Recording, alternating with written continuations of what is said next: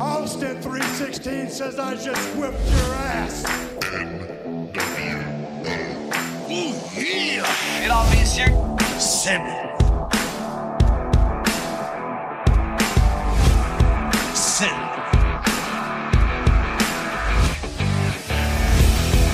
Pour la lutte, le catch, notre passion. WWF. WCW.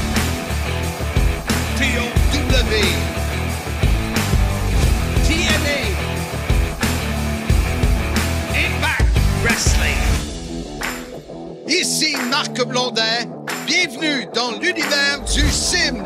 Depuis 1986, je vous divertis et je continue à le faire. Ici l'incroyable Handsome animateur du CIM. Soyez-y, mesdames, messieurs, le podcast des fans du sport spectacle.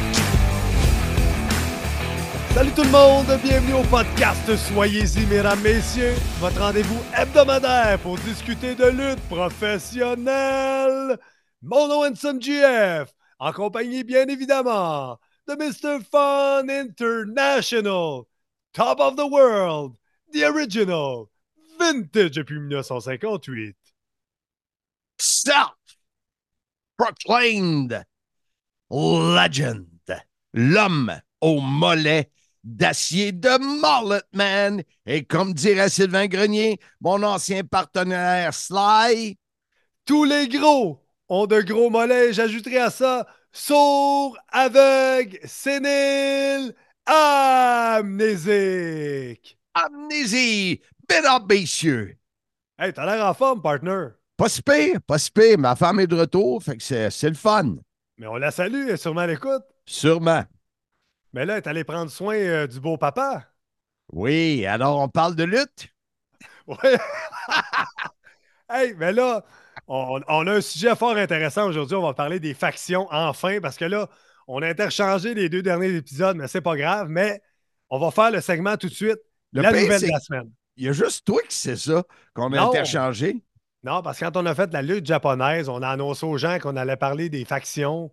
Puis la semaine. Ou euh, quand. Je me rappelle plus, en tout cas. Ben, c'est ça, c'est ça. On a qui, qui qui est amnésique des deux? Qui? Hey, je pense que tu m'as contaminé, mais faire sa part, Marc. Commençons tout de suite avec le segment La nouvelle de la semaine. Ce segment du fait saillant dans le monde de la lutte vous est présenté par notre ami Max Bacon, courtier immobilier résidentiel Remax Signature. Pour ton projet de vendre ou acheter une résidence, ajoute-y du bacon. 514-260-9415.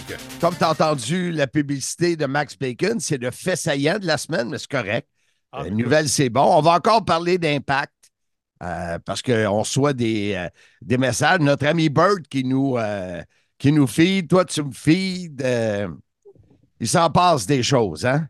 Écoute, on n'a pas le choix de parler de la même. euh, comment appelé ça? Fait saillant de la semaine? Oui, le fait saillant. Ben, le fait saillant de la semaine, c'est encore l'histoire de Scott Demore avec TNA. Parce que là, on en a parlé hors d'onde. Les lutteurs de TNA ont envoyé une lettre ouverte Hein. aux gens de Anthem pour demander le retour de Scott Demore. C'est quand même gros, là. Mais moi, j'ai, pas vu que c'était une lettre qui. Je l'ai lu, la lettre, puis je l'ai pas Ouais. lu en diagonale, moi. Mais euh, euh, ça disait pas vraiment qu'il voulait le retour de. Il voulait le retour de la famille. Ouais. Il voulait que ça redevienne famille. Il voulait, avoir des- il voulait être rassuré, tout ça. Mais j'ai. En tout cas, à moins que j'ai mal lu, là. Non, mais, mais, moi, en- entre les, entre les lignes, tu sais, tout, on dirait que la, la- tout collait par Scott Demore. Tu sais, c'est- ce climat ça, familial-là venait ça, avec lui, sûr. la Ça, figure c'est paternelle. Fait sans demander le retour, ils n'ont pas écrit euh, on veut le retour de Scott, sinon on s'en va parce qu'ils n'ont pas le choix, c'est des professionnels, puis ils ont une vie à gagner. Puis... Mais entre les lignes, ça voulait dire, tu sais, nous, c'était Scott Demore qui faisait tout tenir ça, puis là, vous nous l'enlevez. Puis, tu sais, c'est quand même spécial. Puis j'ai Bird qui m'a envoyé autre chose. Euh, ce qui a été euh, annoncé sur, le, je pense, par Dave Medzer, le Patrick Laprade des pauvres aux États-Unis. Euh, semble-t-il que Scott le savait avant Hard to Kill que ça Ben s'en venait. oui. Puis Ben moi, j'ai de la misère à.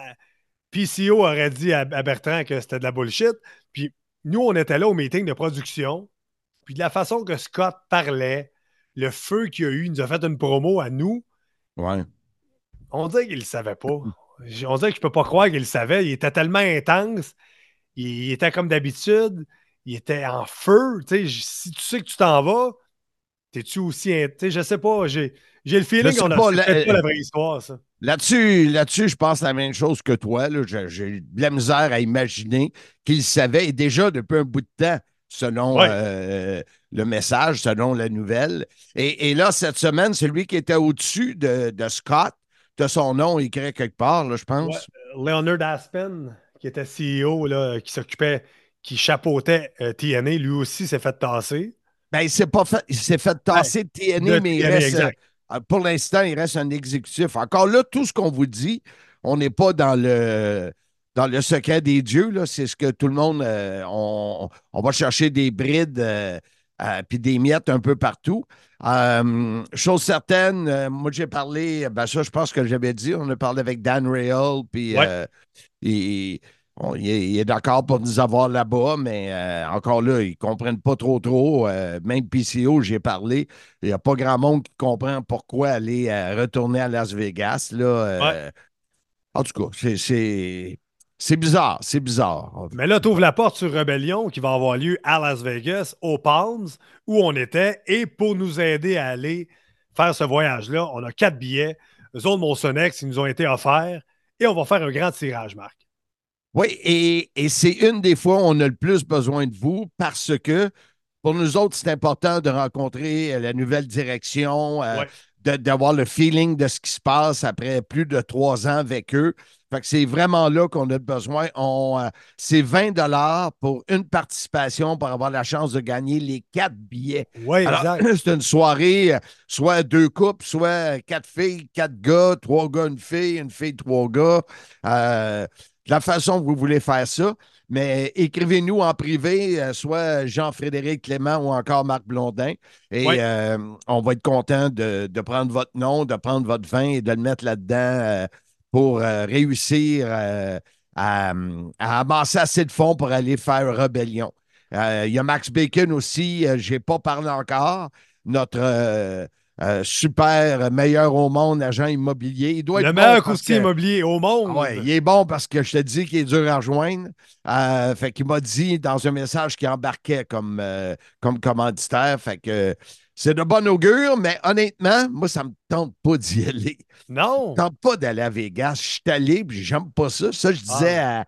à, à PCO, c'est le fun quand tu tu découvres une nouvelle ville, tu peux visiter, tu peux faire les deux. Là, j'ai l'impression que je m'en vais euh, euh, avec un, décalage horaire dans une ville pour euh, vraiment, vraiment, vraiment travailler.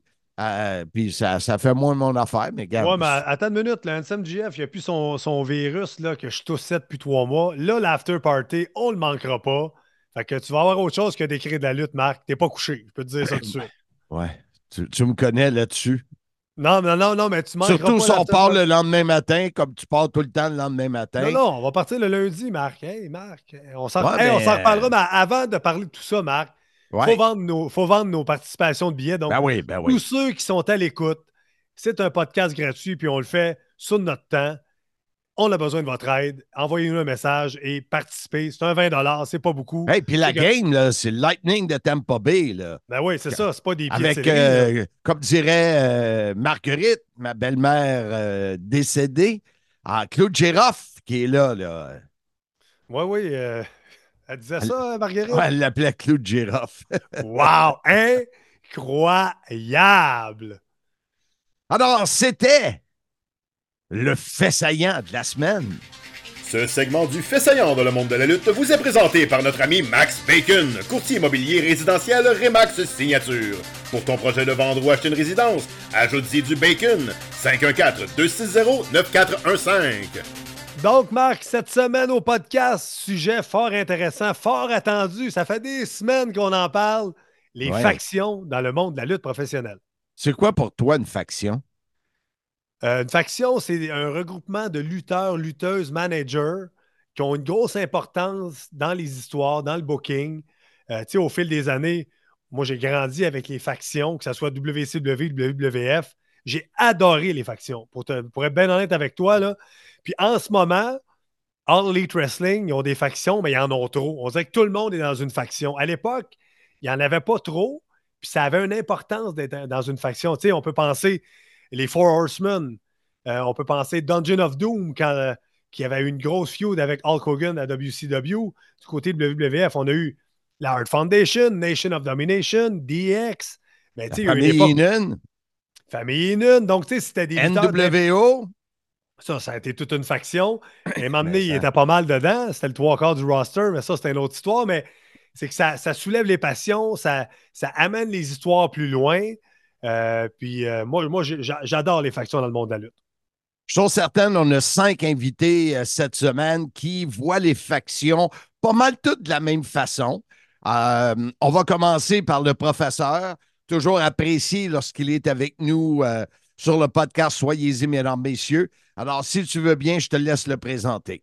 Alors, sans plus tarder, l'entrevue que tu as réalisée avec le professeur, aussi bon en chronique qu'au karaoké, Bertrand Hébert.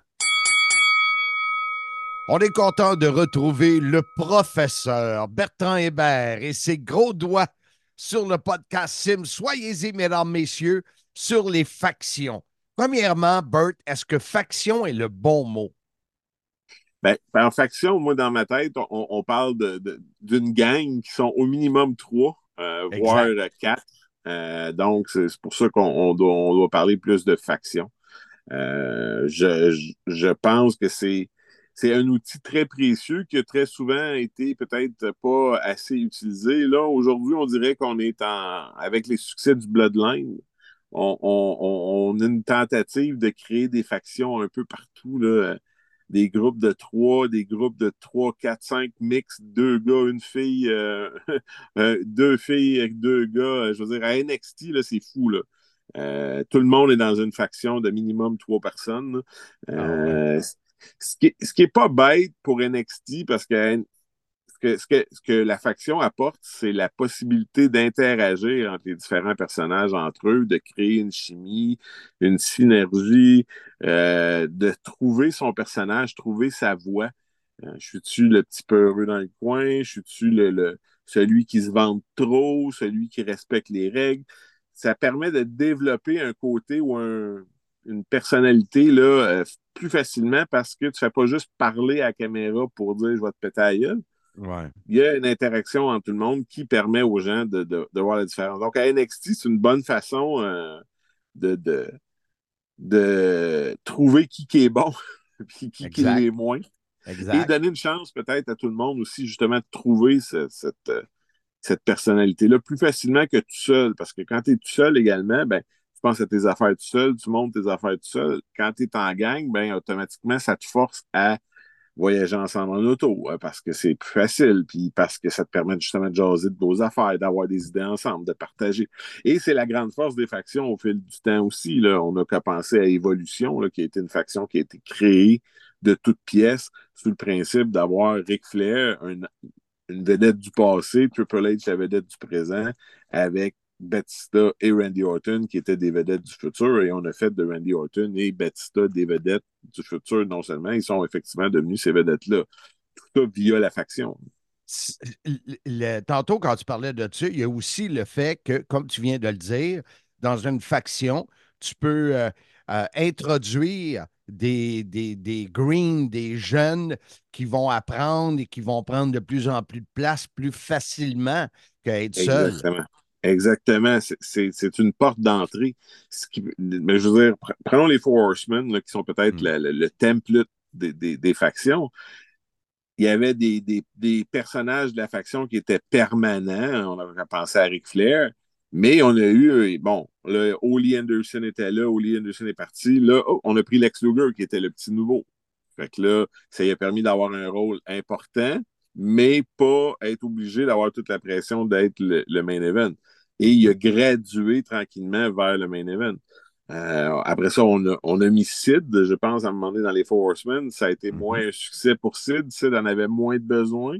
Mais le, groupe va évoluer. Il y a eu Barry Windham. Euh, ça l'a cimenté Barry Windham en méchant parce qu'il avait toujours été un gentil. De se joindre aux Horsemen, de changer son look, son apparence, de trahir ses amis pour rejoindre les pires. C'est aussi rejoindre les pires des pires. C'est sûr que ça t'aide quand tu es un babyface qui change de bord. Euh, c'est ça qu'apporte la faction. C'est un outil dans la créativité des, spectacles de si je le mets là, ben, je le protège. Je lui donne la chance d'apprendre. Je lui donne la chance de faire sa place euh, parce qu'il n'y a pas toute la pression sur lui. La faction tient le, tient le cap. Euh, ça, donne la chance une faction, si on pense à Judgment Day, par exemple, à une Rhea Replay de complètement exploser.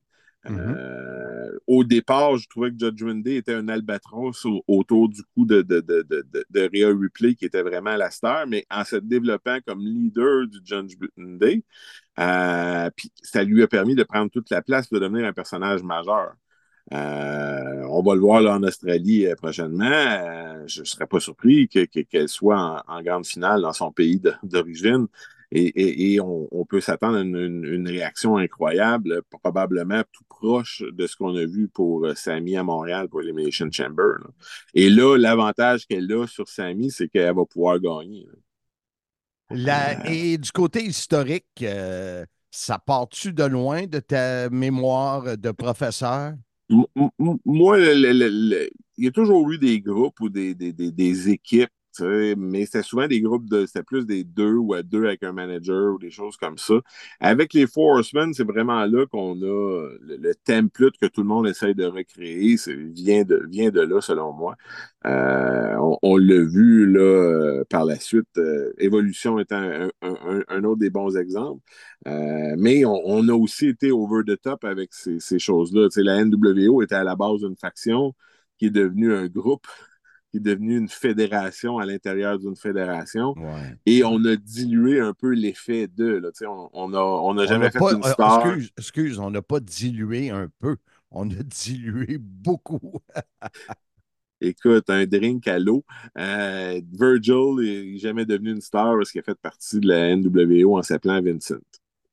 Hein, et, c'est un peu là qu'est la ligne. Il faut, faire attention. Tandis que, exemple, The Generation X a commencé avec Sean, a évolué avec le groupe que Triple H qu'on disait. On a ajouté X-Pac. On, on, a toujours bien pris soin de garder ça dans un certain chiffre. Euh, et, le, groupe a beaucoup mieux vieilli que la NWO final. D'ailleurs, quand ils ont introduit la NWO, ils ont gardé ça euh, basic euh, au original. Euh, et euh, on ne peut pas vraiment les, blâmer. Mais on, on, on, a eu. on a, c'est un des pires exemples parce qu'on a vraiment échappé le ballon avec la NWO. si on n'aurait pas dépassé un, admettons 6 pour être fin, là, avec une rotation, toi t'es out, lui est in, euh, puis qu'on n'aurait pas splitté en. Parce qu'en plus du, NWO Black and White, on a eu un Red and, Black. Euh, peut-être que l'histoire de la NWO aurait été différente. Peut-être qu'il y aurait toujours un NWO. Euh, le seul autre exemple qui m'est en tête, c'est le Bullet Club, qui, est comme, je veux dire, il y a juste ma mère qui n'a pas fait partie du, du Bullet Club.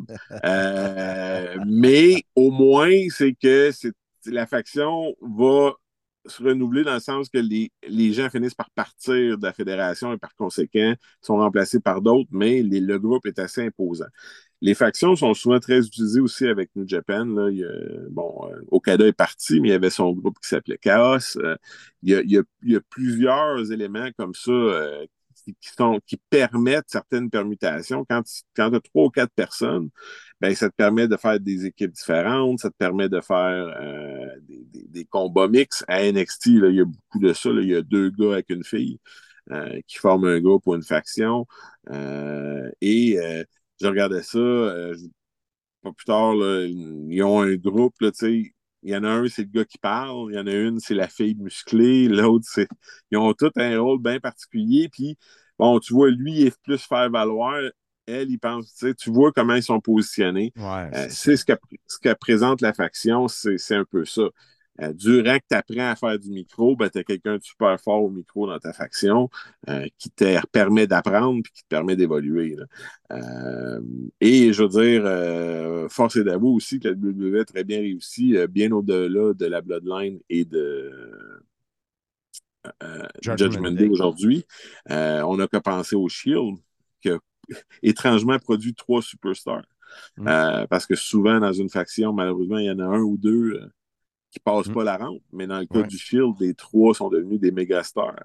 Euh, on a eu la Wyatt Family, qui, était aussi une faction. Malheureusement, ce pas tous les gars qui ont eu le même succès.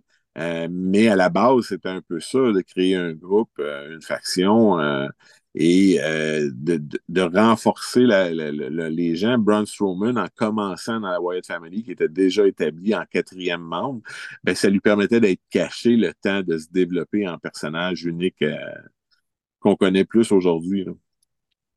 Pour toi, est-ce que euh, on aurait pu faire de la famille Hart une faction à travers ben, les. Ben, Ou est-ce que c'est une faction? Ben, ben, la faction. Il y a eu la Hart Foundation euh, à l'époque de l'ère Attitude, euh, où là, on avait Brett avec son beau-frère, le British Bulldog, avec Owen Hart, avec euh, Jim Neidhart, son autre beau-frère, et Brian Pillman, qui venait du donjon. Brian qui était là principalement parce que physiquement, il était en très piteux état. Euh, et en étant le cinquième membre, ben, il n'y avait pas à lutter autant ou il n'y avait pas à faire autant physiquement euh, à ce moment-là. Mais la faction a eu un, très grand succès sur une très courte période à cause de toute la chaleur qui était générée par l'histoire du je suis gentil au Canada, mais je suis méchant aux États-Unis, puis Stone Cold qui décollait en même temps. Euh, malheureusement, cette faction-là n'a pas été à son, à son point final parce qu'après le Survivor Series de Montréal, malheureusement, euh, la faction a explosé, euh, mais derrière le rideau, avec Owen pris pour rester, puis le, reste, souvent, qui sont partis du côté de la WCW. Selon toi, est-ce qu'on aurait pu faire une faction avec les Rougeaux? Ben, à la WWE, euh, Peu importe. Ben, je, pense, je, pense, exemple, je vois les, les trois frères, euh, Armand, Jacques Raymond, avec euh, le père Jacques ben Senior comme gérant. Mais au Québec, j'ai l'impression qu'avant la WWF, ces gars-là voulaient être des babyface. Oui, oui, non, non, effectivement. Au Québec, ça a été plus difficile. Par contre, Armand, s'il n'aurait pas été blessé, il était probablement une signature de contre prêt d'être euh, le troisième rougeau à, la WWE. Là, si on parle de trois rougeaux, on tombe dans une faction. Euh, les trois avaient des looks similaires, surtout euh, Jacques et Armand. Il aurait été facile de jouer le, le, le, le fameux switcheroo, là, de, c'est lui qui est dans le ring, puis je pense que lui, de jouer la gimmick aussi des trois bougeaux qui peuvent défendre les ceintures par équipe, par exemple. Euh, donc oui, euh, à ce moment-là, ça aurait été euh, une époque parfaite. les Québécois aussi, on aurait pu ajouter des Québécois au groupe, puis ça aurait pu se transformer en, c'est vrai. En, une gang de, de, fausses polices montées plutôt que juste deux. Ça aurait été possible. Bon. Euh, ça aurait pu permettre à des gens peut-être comme Nelson Veilleux de venir rejoindre euh, Pierre Carl, euh, qui mhm. avait été longtemps son partenaire sur la scène indépendante, puis d'être un troisième Quebecers. ce qui aurait pu faciliter, exemple, la retraite de Jacques, alors que les deux autres font le gros du travail, alors que Jacques commence à ralentir. C'est des possibilités qui, qui, auraient pu être là, effectivement. Euh, mais c'est une époque, ça, des années 80, fin des années 80 à la WWF puis 90, euh, où avant DX, on ne voit pas beaucoup de factions. Là. Euh, parce que pour une raison X, je, sais qu'il y avait toujours une, mention que Vince n'aimait pas les équipes. Parce que souvent, tu es obligé de payer le même montant à tout le monde dans l'équipe. C'était une faction dépendamment du rôle et de l'expérience de tout le monde, tu peux être pris aussi dans une certaine situation. Je suis convaincu que les trois gars du Shield à la base devaient gagner la même chose. Puis au fur et à mesure qu'on les augmentait, ça devait être dur de ne pas augmenter les trois égales parce qu'ils vont se parler. Euh, donc, ça, c'est la partie du promoteur. Hein, quand j'ai une équipe ou quand j'ai un ça, ça, peut occasionner des problèmes de qui je pense qui vaut plus d'argent que l'autre. Ou qui est le meilleur négociateur que l'autre aussi également. Quand tu parles de NWO, entre autres, et la plupart de, de les, des factions qui ont réussi ou qui ont eu un rôle important, il n'y a, a, pas de gérant. Hein? Ben, ben, il y a les Horsemen qui avaient leur gérant avec J.J. Dillon. Euh, mais effectivement, par la suite, une faction devient tellement. Il y a tellement de monde que, que ça devient compliqué euh, d'avoir un gérant. Euh, tu me fais penser, d'ailleurs, originalement, la Legion of Doom, c'était comme une faction. Les Road Warriors faisaient partie de la faction. Paul Elring était le gérant. Là. Il y avait Buzz Sawyer qui était là-dedans. Il y avait King Kong Bundy, si ma mémoire est bonne. Euh, il, y a, deux ou trois autres personnes. Là. Donc, il était comme cinq plus le gérant. Et bon, je, je, nomme les noms, puis tout de suite, vous vous dites Old Warriors, King Kong Bundy, pas sûr que ça fit vraiment ensemble effectivement, ça a été, ça a été moyen comme résultat. Ça n'a pas duré super longtemps. Euh, puis, euh, les Road Warriors ont fait leur chemin avec Paul Elring en équipe. Euh, puis, les gens qui étaient avec eux dans cette, espèce de méga faction-là à la base. Mais le, principe devait être le même. Les Road Warriors étaient excessivement green, manquaient d'expérience. On avait des gars d'expérience. Mais Paul Elring remplissait ce rôle-là pour eux parce que c'était lui le micro, c'était lui le Mhm. le babysitter pour lui montrer quoi faire. Euh, donc, euh, au final, on n'avait pas besoin d'autant de gens que ça. Les Road Warriors étant tellement uniques, puis euh, se sont démarqués tellement rapidement. mais effectivement, le gérant devient un peu redondant quand quatre gars ou cinq gars ou trois gars, deux filles dans, dans une faction, puis il y en a déjà un qui parle bien au micro. Euh, le gérant lui-même est, excessivement rare, point même dans, dans, dans, quelqu'un qui est enceinte. Euh, on n'a qu'à penser euh, qu'on a Paul Heyman d'un côté, vraiment, qui, qui, est vraiment le seul. À l'heure l'élite, on en a peut-être un peu plus. mais les, les gérants n'ont pas le rôle qu'ils ont déjà eu où ils étaient vraiment ultra agressif, il était là pour aller générer beaucoup de haine de la part des gens. Mm-hmm. Euh, on dirait qu'on on a mis ça de côté. Je me souviens comment que quand Bobby Heenan parlait, on voulait que quelqu'un l'accroche, le mot t'a dit. Ben, il y avait la Heenan Family, c'était. Exact, c'était une forme de faction qui était plus lousse que qu'est-ce qu'on. parce qu'elle était énorme, parce qu'il n'y avait pas beaucoup d'interactions entre les différents membres. Le fait qu'il était dans la famille était principalement relié au fait que c'était Bobby qui gérait leur carrière. Euh, fait donc, je me souviens pas, peut-être à part qu'un Survivor Series où tout le monde de la famille Inan était là en même temps dans un match. Euh, chacun gardait ses affaires un peu séparées. Intéressant. Hein? C'est toujours un gérant, c'est toujours d'être détestable. Et, et c'est ce qui manque aujourd'hui. Le gérant est rarement détestable. Bobby Heenan, je veux dire, quand, quand il vend le contrat de Hercule à Saturday Night Main Event, tu te dis, mon Dieu, c'est incroyable, il a vendu son lutteur, euh, pour de l'argent. Puis là, il y avait des grosses piles d'argent que Slick donnait à caisse. C'est comme, c'est fou. Hein. Euh, et, euh, tu il était tout... Puis là, tu disais, ben, c'est pas de la faute à André, c'est Inan qui est rentré dans son oreille, puis qui... C'était ça le rôle du gérant, et malheureusement, ça a un peu disparu parce que on ne met pas autant d'emphase sur générer cette haine-là de la part des spectateurs envers un personnage. Bertrand Hébert, toujours très intéressant. Euh, sujet euh, euh, qui, va chercher beaucoup d'intérêt, les factions. Bien, souvent, les, gens vont s'attacher à une faction comme ils vont s'attacher à un lutteur. Ça, c'est mon préféré, mais ça, c'est ma faction. Ça. Ah, là, cette gang-là, je les aime ensemble. J'aime la chimie qui dégage, j'aime leur interaction, j'aime donc, c'est le même principe qui s'applique. Puis là, on n'est pas obligé de choisir non plus entre quatre gars qu'on aime. Ils sont tous ensemble. Exact. Donc, il y a tout ça qui rentre en ligne de compte. Alors, encore une fois, je te remercie de ta présence sur le CIM et au plaisir de vous reparler, monsieur le professeur. Au plaisir. On est de retour au podcast. Soyez-y, mesdames, messieurs. Marc, tu as eu la chance de rencontrer le meilleur gérant de l'histoire du Québec, Joey Soprano. Je ne sais pas si c'est le meilleur gérant du Québec, là, mais euh, toujours, euh, moi, je m'entends très, très bien avec Joey. J'ai de bons souvenirs de TOW et euh, je suis allé signer, signer des livres au chic, marche aux puces. fanatique. oui, film fanatique, marche aux puces Saint-Michel. Et justement, j'avais l'idée du podcast en tête et là, je le vois, je dis, Colin, ben oui, un gérant qui me parle de, son point de vue des factions. Lui, il en a eu des factions euh, et, c'est un gars, là, c'est un gars de tête. Fait que, ben, avec le corps qu'il a, on comprend, là. Mais. Euh, hey, euh, sale.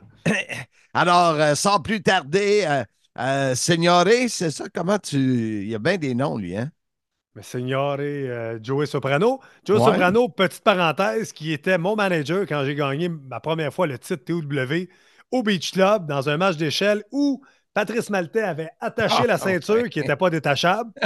Donc, et fait, fait saillant de la carrière de Joey Soprano dans les émissions TOW qu'on avait fait pour RDS. Il avait fait une version du brunch avec Pat Patterson. Et c'était du bonbon. Donc, ceux qui veulent aller voir ça sur YouTube, les émissions TOW, le brunch de Pat Patterson et Joey Soprano, c'est vraiment bon. Alors, sans plus tarder, l'entrevue que tu as réalisée avec le meilleur manager de l'histoire du Québec, Joey Soprano. Ça fait longtemps qu'on ne lui a pas parlé. Euh, Joey Soprano, Seigneur, et comment ça va? Ça va super bien, Marc. Merci de me recevoir encore une fois pour euh, ton fabuleux podcast. Ça me fait plaisir de participer, répondre euh, aux questions. Qu'est-ce que de tout ce que tu as besoin de moi euh, aujourd'hui? Alors, les gens, les gens voient qu'on a une photo de toi avec les faux bijoux, le manteau en vinyle. Euh, et euh, c'est pas vrai, je suis langue sale. Euh, ah, il faut rester authentique, hein? oui. Et malheureusement, des problèmes de caméra du côté de Joey, mais ceux qui le trouvent pas très attrayant seront contents que ça sera juste une photo. ah, je suis content de faire votre journée, j'imagine. Joey, on voulait te parler parce que j'en ai parlé un peu avec Bertrand Hébert avant toi. Euh, on voulait avoir euh, le, feeling d'un gérant qui s'occupe de, de factions. Parce que, à part J.J. Dillon et les Four Horsemen, il y a beaucoup de factions qui n'ont pas de gérant. Mais toi, au Québec, tu as géré beaucoup de factions. Peux-tu nous en parler? Oui, en effet, j'ai géré euh, plus qu'une faction ceux qui étaient les plus euh, prolifiques pour moi, euh, il y en avait deux en fait, puis les deux se sont passés dans la même fédération. C'était la NCW. Euh, entre, je te dirais, 2014 jusqu'à 2017, j'avais deux factions établies. Ça a commencé avec le Torture Chamber et à ne pas confondre avec l'école de lutte Torture Chamber. Euh. Je trouve qu'il y avait un parallèle avec l'école parce que c'était euh, Drew Onyx, c'était mon top, euh, mon top lutteur à représenter dans cette faction et le reste, c'était tous des élèves du Torture Chamber. Ça s'est super bien passé. C'est, je te dirais, une de mes meilleures runs, si c'est pas ma meilleure run en 22 ans de lutte comme gérant. ça a été super super le fun et bénéfique pour tout le monde. Parce que tu avais, moi, le gérant qui représentait toute cette, euh, tout ce beau monde-là, je les représentais. Euh, donc, j'étais pas mal euh, mise, en, mise en avant de la compagnie parce que c'était la plus grosse histoire à l'époque. Tu avais Drew Onyx qui était le champion québécois de la NCW, donc le titre numéro un de la compagnie. Euh, et, un vétéran super bien établi.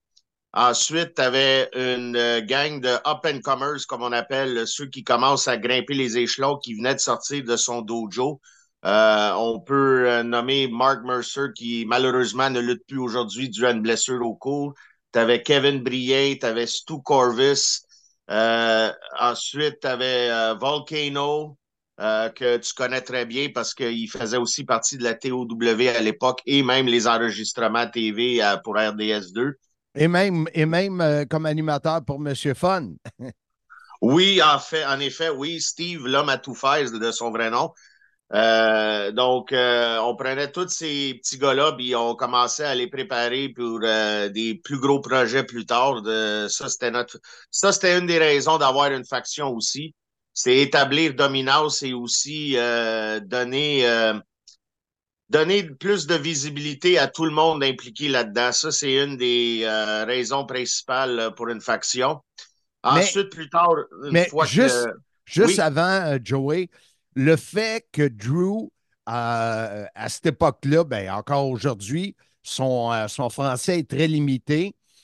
oui, et, en le fait, et le fait qu'il n'est pas le, En tout cas, de ce que je me souviens, je ne veux pas l'insulter, mais pas le meilleur au micro. Euh, la présence d'un Joey Soprano euh, pour qui c'est la force euh, de parler. J'imagine que c'était doublement important pour cette faction-là. Oui, en effet, parce que Joe Onyx, moi personnellement, je trouve qu'au micro, il est excellent. C'est juste que, comme tu dis, il y a un, un français extrêmement limité, même euh, inexistant. Parce que euh, ça fait longtemps que je le connais, puis euh, je n'ai jamais entendu parler français. Disons-le comme ça. Donc, quand tu performes devant des foules qui sont majoritairement francophones et que tu ne peux pas t'exprimer en français, tu as tendance à avoir quelqu'un à tes côtés qui s'exprime en français. Et c'est là que moi, je rentre dans le portrait. Pour les autres, que je te parlais des petites recrues, les euh, nouveaux qu'on voulait commencer à aider à grimper les échelons, euh, eux autres n'avaient pas de micro du tout. Euh, c'était le charisme, il y en avait certains qui étaient inexistants. Le talent était là, mais le charisme était inexistant. La débrouillardise au micro était inexistante aussi. Donc, oui, j'ai servi beaucoup pour cet aspect-là. Il y a le fait aussi que euh, Drew Onyx, en, parlant en anglais, est un heel naturel au Québec. Oui, en effet, parce que ça revient à performer devant des foules euh, majoritairement francophones. Quand tu t'exprimes en anglais, souvent, euh, c'est mieux que tu sois un heel parce que la foule ne s'identifiera pas à quelqu'un qui, qui est anglophone à, à 100% comme Drew Onyx ils vont plus euh, avoir tendance à, s'identifier avec un, francophone, un de leurs semblables. Alors, euh, c'est sûr que naturellement, il va se faire détester. Mais quand as un, autre heel comme moi qui est, qui est francophone, qui parle français, mais aussi qui l'appuie, puis qui défend toutes ses actions, ben là, ça fait juste amplifier, la, comme on dit, la heat euh, durant le show. Donc, c'est une recette parfaite. Euh, et en plus, le chimie était là. Fait que c'était une recette euh, pour le succès. Et ta deuxième run, c'était quoi? Oui, la deuxième à NCW, une fois que les, euh, le Torture Chamber a été dissous, tu avais les approuvés soprano.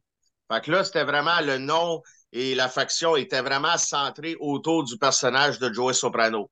J'étais euh, le commissaire euh, corrompu de la NCW. Fait que je m'étais entouré. Euh, cette fois-ci, c'était un peu différent parce que je m'étais entouré d'un mélange de vétérans et un mélange de recrues.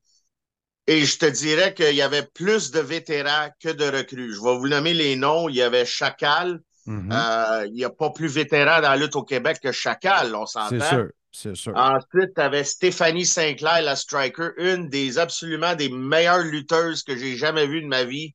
Euh, dommage qu'elle lutte plus, blessure, mais euh, c'est, elle était déjà établie, c'était une vétérante une fois qu'elle est rentrée dans l'écurie.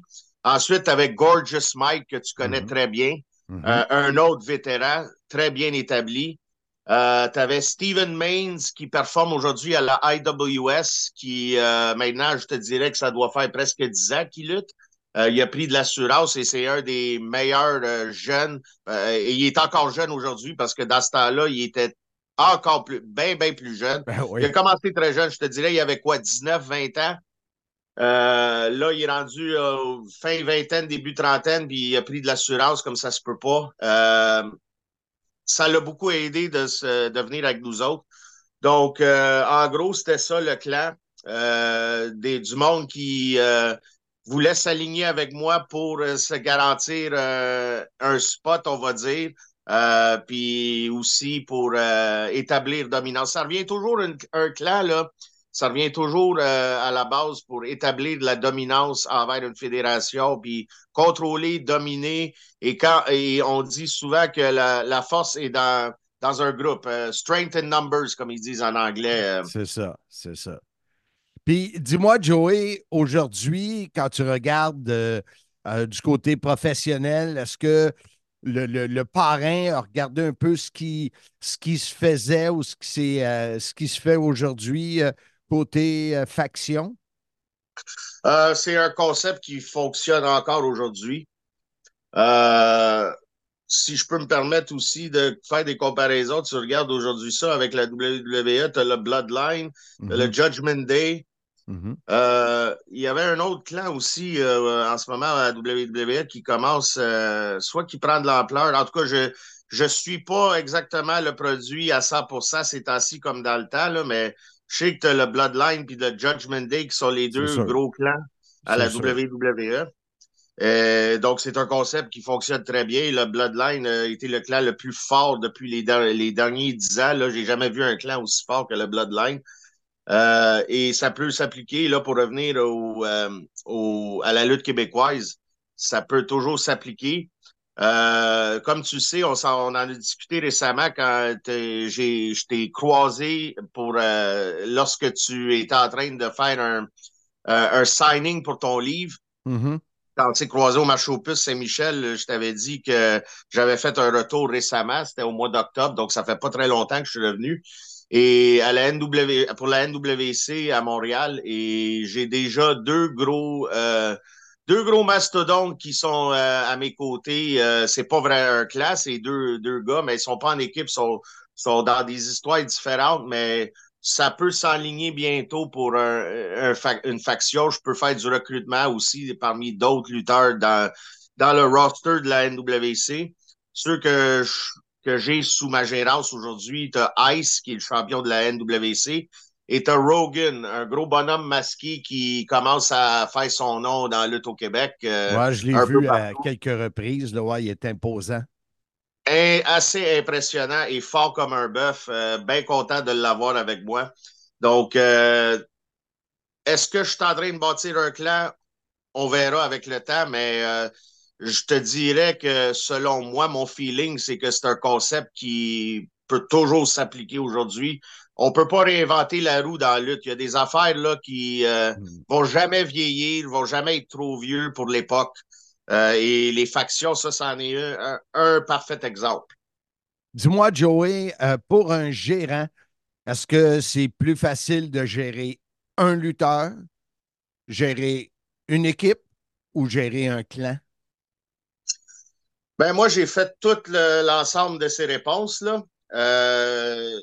Euh, s'il fallait faire A, B, C, comme tu viens de les, éléments que tu viens de nommer, euh, je te dirais l'ensemble de ces réponses parce que je les ai toutes faites. Mais euh, qu'est-ce qui est le plus facile? Euh, ben, moi, personnellement, je trouve un lutteur, c'est plus facile parce que tu as toute ta concentration sur un lutteur. Euh, tu ne passes pas à d'autres choses, juste ce lutteur. Mais en équipe, ça peut, euh, c'est aussi facile. Je ne te dirais pas qu'en équipe, c'est difficile parce qu'en équipe, euh, tu sais, c'est un deux pour un.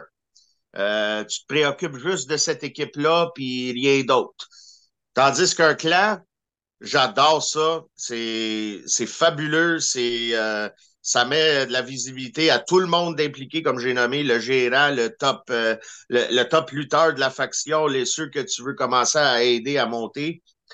Mais c'est difficile pour un gérant parce que c'est comme tu veux pas trop t'exposer non plus à la foule. Fait que quand tu es rendu cinq dans ta faction, tu veux pas faire sortir le gérant cinq fois dans un show. Tu le fais. Euh, écoute, tu, tu, te concentres sur un match, ensuite tu en as un autre. Si tu des interférences, tu as des, euh, des micros, tout ça, ça c'est du travail. Euh, des fois, le gérant, il, c'est la, la meilleure chose à faire, c'est de ne pas le faire sortir accompagner tous les, les membres de la faction. Parce, que c'est trop, là, c'est trop, c'est comme passé.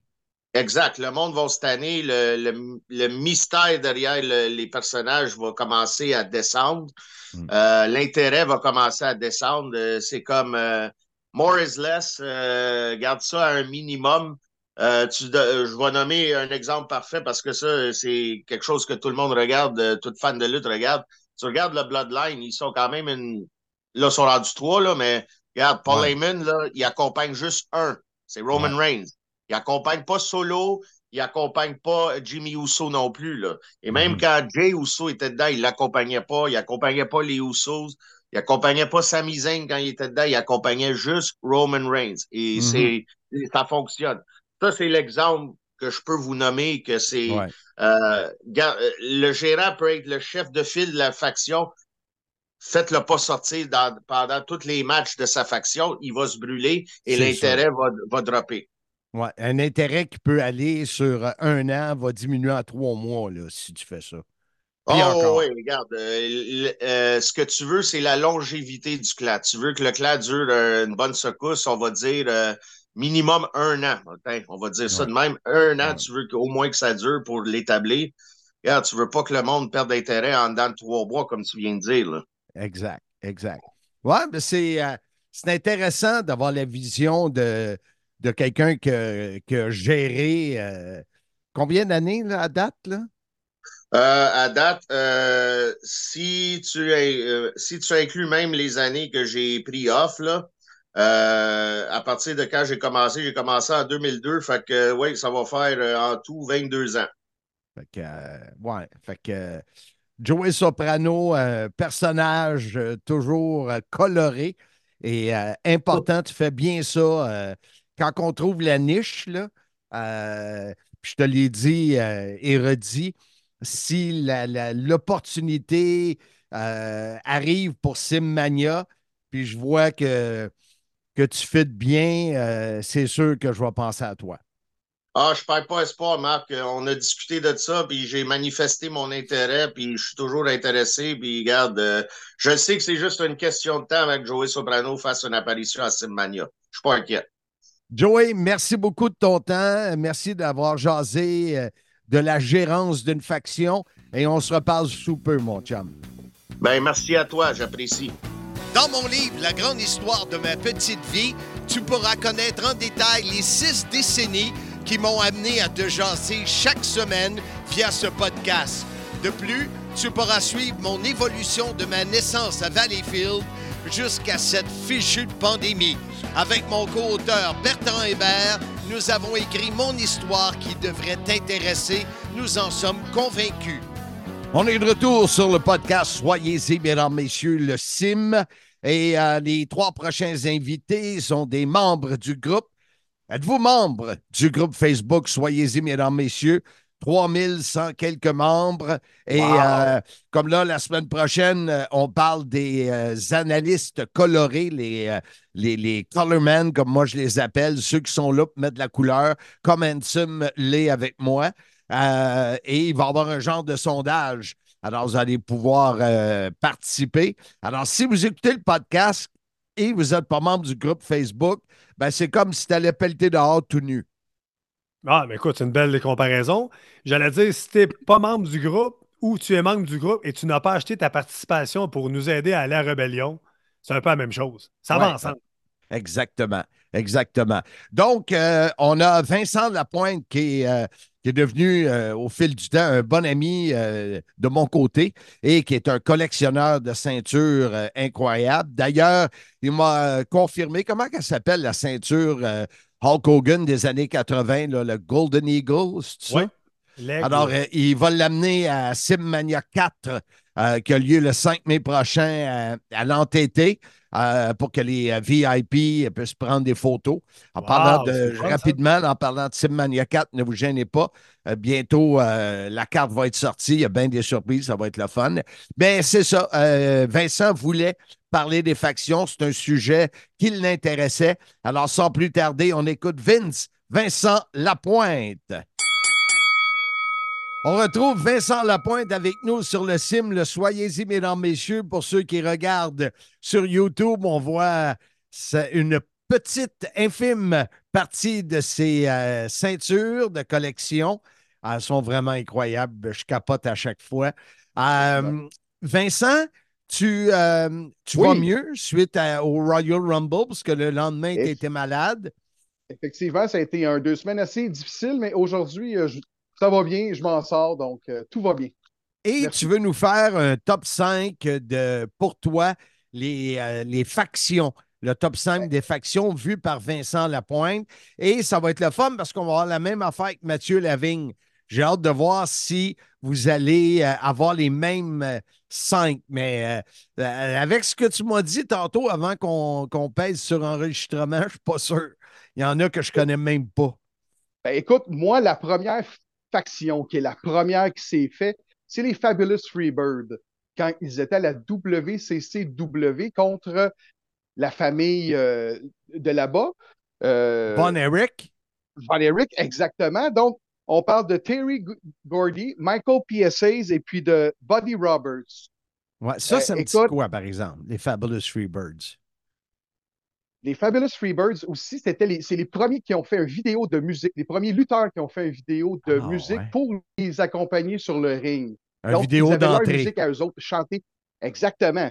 Euh, et euh, la, la, WCCW a été euh, le, la première organisation à avoir un style vidéo comme présentement fait la WWF avec des caméras proches du ring, des micros.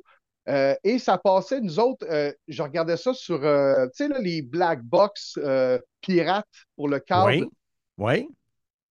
Dans le temps. Donc, on voyait ça, tu sais. Fait moi, c'était super le fun. On voyait la lutte du Texas. c'était une rivalité, là, c'était incroyable. Euh, puis c'était très violent. Là. Les gars prenaient ça très à cœur. Euh, c'était très rough. Et euh, c'était une belle rivalité. C'était vraiment. c'est eux autres, c'est la première faction qui a existé. Là. À mes yeux et aux yeux de plusieurs. OK. Tu as quoi par la suite? Ben, par la suite, écoute, j'irai là avec le, deuxième favori pour moi. Ben, pas le deuxième favori, mais c'est Dangerous Alliance, qui était à la WCW avec notre ami euh, Paul, Heyman.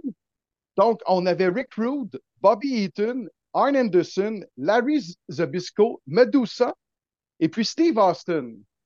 C'est c'est une faction qui n'a pas été là très longtemps, mais avec euh, les lutteurs qui étaient là-dedans, ben moi, j'ai bien apprécié. Euh, on, voyait la montée de Steve Austin. Euh, Arn Anderson, pour moi, est un de mes meilleurs lutteurs. au micro, je pense que c'est un des, top 5 de tous les temps. puis avoir une femme, Medusa, qui était très...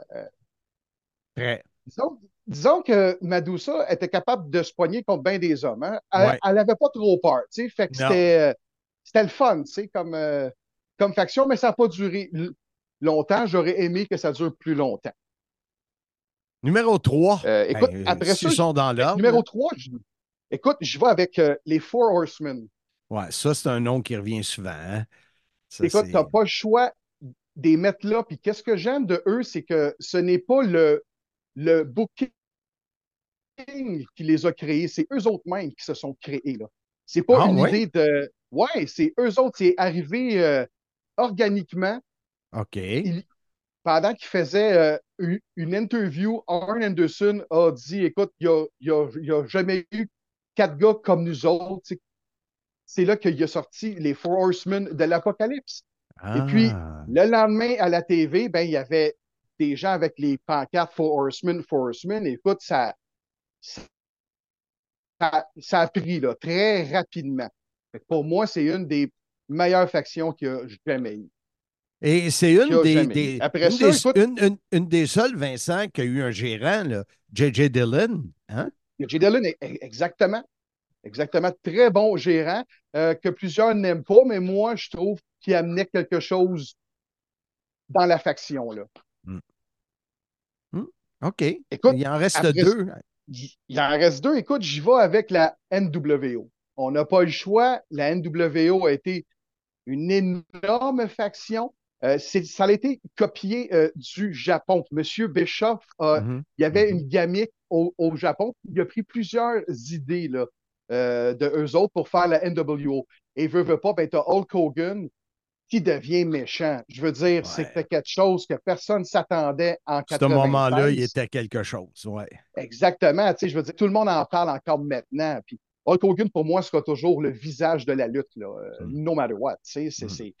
euh, c'est sûr que vers la fin, je trouvais qu'il y avait trop de monde. Ben oui, ben c'était dilué, là, oui. Exactement. Ça a été dilué vers la fin. Tu sais. Puis après ça, ben, pour mon euh, cinquième, ben, c'est DX. Parce que mm. pas de NWO, t'as pas de DX. C'était comme une réponse à l'autre. Eh, exactement, tu sais.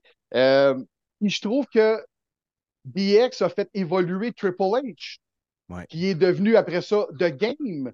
Euh, t'as euh, Six, X-Pac, qui était revenu mm-hmm. dans, la gamique.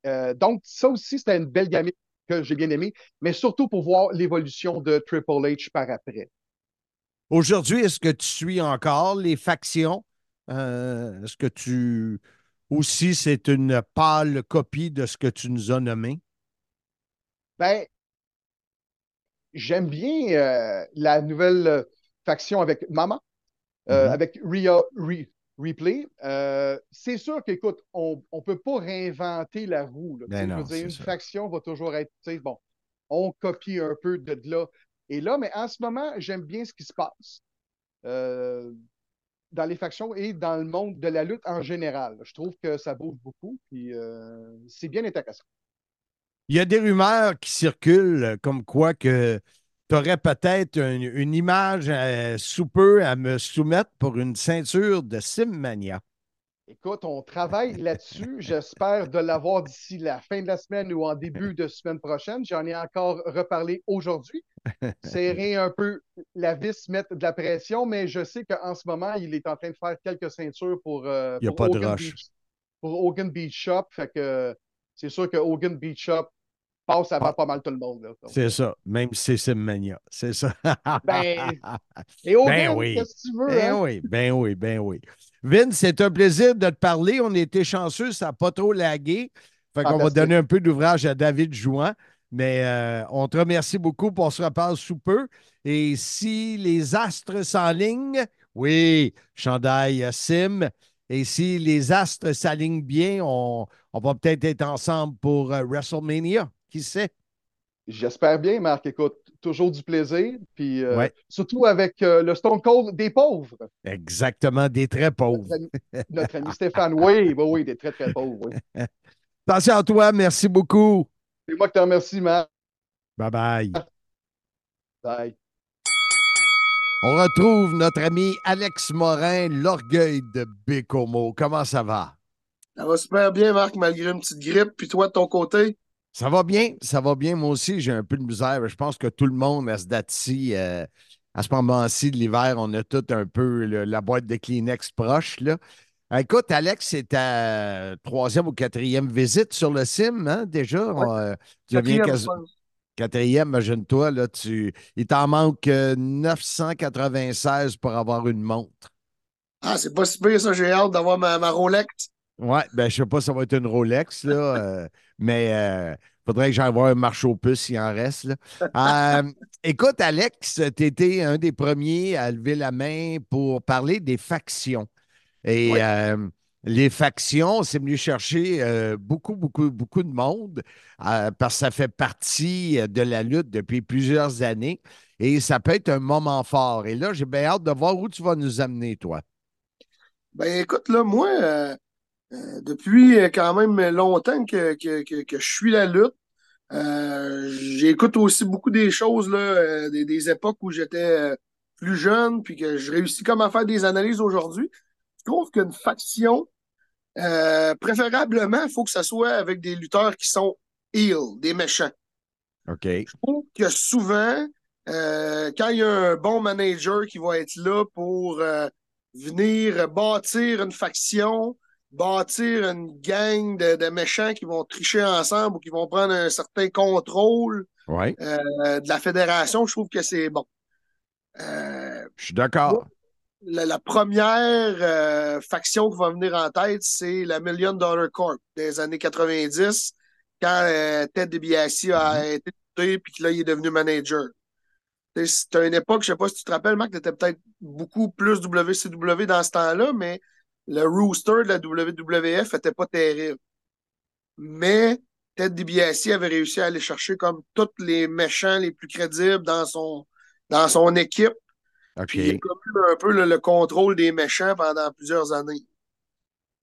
Ça, c'est une faction que tu as aimée? Euh? Oui, ben tu sais, en tant que jeune à l'époque, des fois, on avait de la misère à, apprécier le travail des vilains à la lutte, là, mais euh, avec du recul, on se rend compte qu'ils ont eu vraiment ils ont fait rouler la WWF là, dans leurs années de, de vache Ouais. Euh, ça a permis d'avoir des, des, des, des, combats principaux dans des événements qui ont été pas si pires. Là, avec le, il y a eu le retour de King Kong Bundy, il y a eu euh, euh, Sid Justice qui était là. En tout cas, ils ont réussi à avoir quand même une coupe de bons heels. OK. Parfait. Ensuite, moi, je dirais la, la plus grande faction de lutteurs heel qui a passé dans l'histoire de la lutte, je pense, c'est The Heenan Family. Ça, c'est plus dans les années que tu suivais la lutte, par exemple. Ben à oui, ben oui.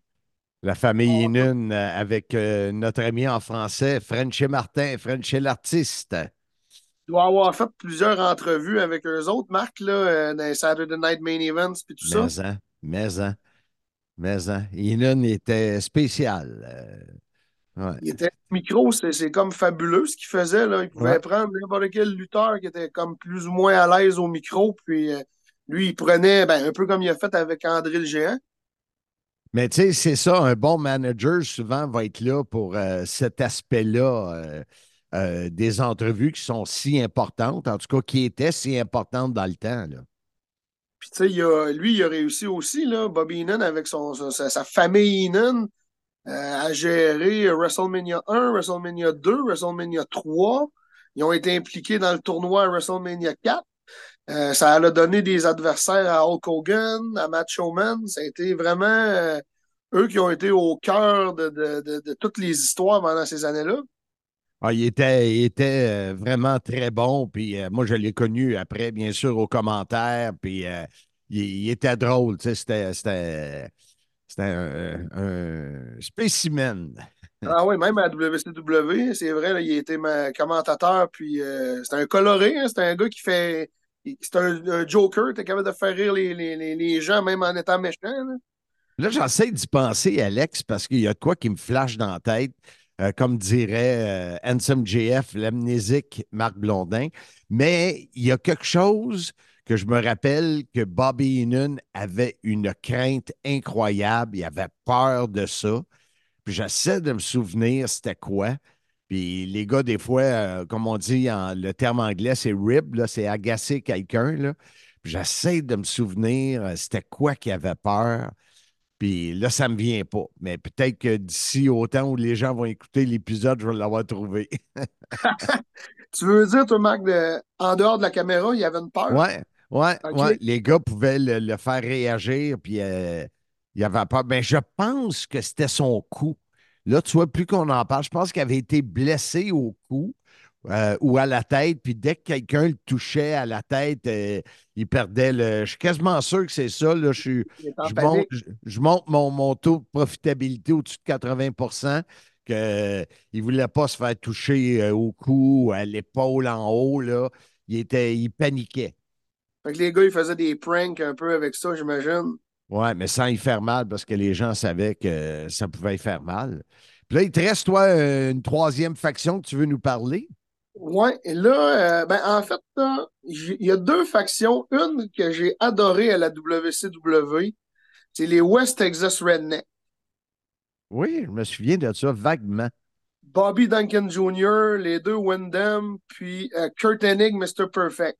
Ouais il avait enregistré, si je ne me trompe pas, un album country. Puis, puis ce euh, tune-là avait roulé en plus. Ouais, ouais. ouais. il y avait comme eu une rivalité là, avec euh, Ray Mysterio qui était pas masqué à ce moment-là. Puis là, les autres, ils disaient que le, rap, c'était une musique de gangster, puis que c'était des, des, des, des, criminels. en tout cas, je trouve que ça, ça aurait pu être développé. J'avais vraiment aimé ça. Puis ça me revient toujours en tête, justement, parce que tu dis la, la chanson a roulé tellement longtemps euh, dans ces années-là que c'est tout le temps une faction qui me revient en tête. Puis la dernière, elle qui sort vraiment du champ gauche, que je trouve qu'il aurait pu avoir davantage euh, d'histoires menées avec ça, c'est le Job Squad à WWF. Le Job Squad qui était, qui était pratiquement que des lutteurs. Euh, on va des jobbers, des, des, des, gars qui perdaient tout le temps. Puis là, ils les avaient mis ensemble. Il y avait All Snow, il y avait The Blue Meanie, il y avait Stevie Richard là-dedans. Ouais, c'était une bonne gang, ça. Ouais, puis euh, c'était des gars beaucoup de la ACW. Puis, exact. Euh, parce que les gars trichaient ensemble, mais c'était des. C'était pas vraiment des méchants, tu sais, ils trichaient parce qu'ils étaient moins bons que les autres, puis là, ils essayaient de se donner un avantage. Je trouve que un de ces gars-là aurait mérité d'avoir peut-être genre la ceinture intercontinentale à un certain moment, là, parce que je trouvais que l'idée était bonne de mettre des gars moins bons ensemble, puis d'essayer, mettons, d'en faire peut-être un, champion là, que personne n'aurait vu venir. Mais, mais dans le fond, ça, ça, ça, vient un peu euh, détruire le concept qu'une faction, il euh, faut que ça soit des heels. Fait que c'est ça qui est le fun, là.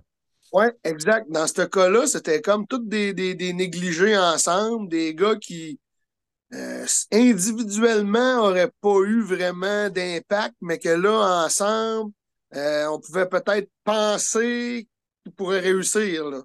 ça, ça, a peut-être pas été, mais le, projet n'a peut-être pas été mené euh, jusqu'à où ça aurait dû, à mon avis, cheminer. Là ça aurait dû finir peut-être avec au moins une ceinture pendant peut-être une semaine ou deux. Mais en tout cas, j'avais bien aimé euh, ce groupe-là. Chose certaine, Alex, c'est que cette, euh, cet épisode-là avec euh, ce, groupe-là, l'idée était bonne en arrière de ça. C'était une question de pouvoir poursuivre et de l'amener plus loin ce qu'ils ce n'ont pas fait. Là. Exact. c'est sûr que c'est difficile hein, à la lutte. Il y a tellement de changements, il y a des blessures, il y a des.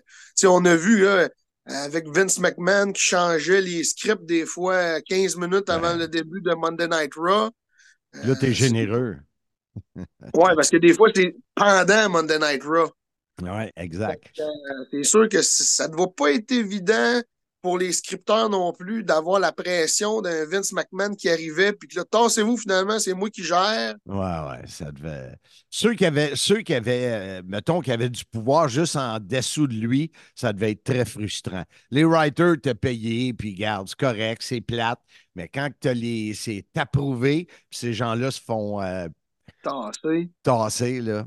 Écoute, euh, j'en profite, Alex, pour euh, la chronique touristique. Qu'est-ce que de bon à faire à Bécomo? Je te dirais que ces temps-ci à Bécomo, euh, si vous voulez vous amuser, il euh, faut que vous aimez aller faire de la raquette, du ski, du ski alpin ou de la pêche sur la glace. C'est assez tranquille. Oui.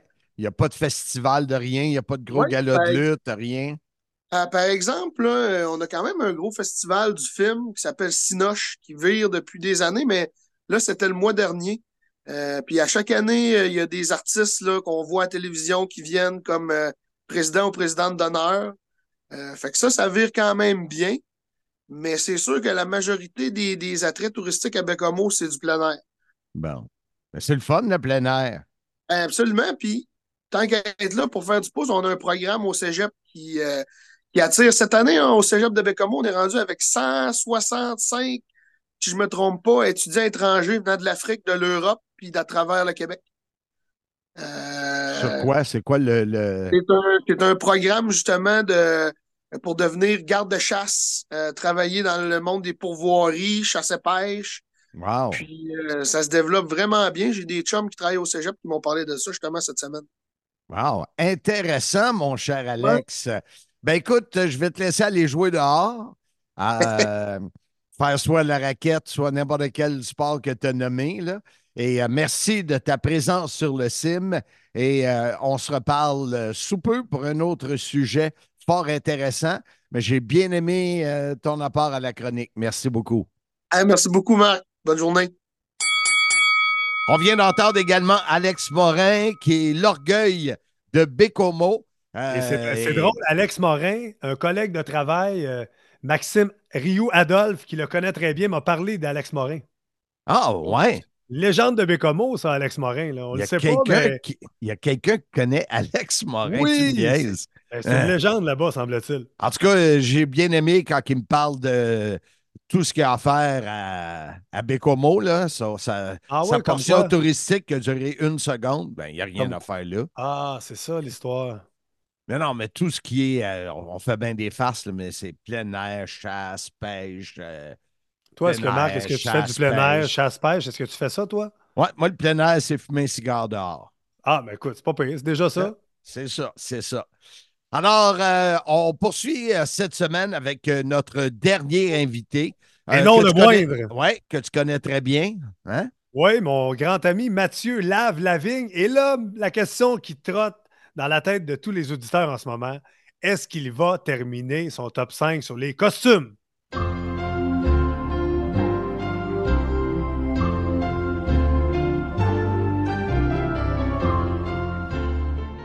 J'ai aimé la musique que David Jouin a mis, hein? C'est comme un quiz, là. Oui, oui, exactement. Géopardy. ou... Euh? c'est ça. C'est ça. Alors, je te laisse le présenter parce que lui, on a vu euh, euh, Vincent Lapointe qui a fait comme un peu son, son top 5 euh, sans savoir que Lave en faisait un. Mais anyway, quand on parle d'un sujet, on a tous une liste qui apparaît dans notre tête. Là, et on va voir vraiment comment Matt Lavigne va-t-il nous surprendre avec les fameuses factions. Alors, sans plus tarder, laissons-nous surprendre par Mathieu Lave Lavigne et son fameux top 5 des costumes.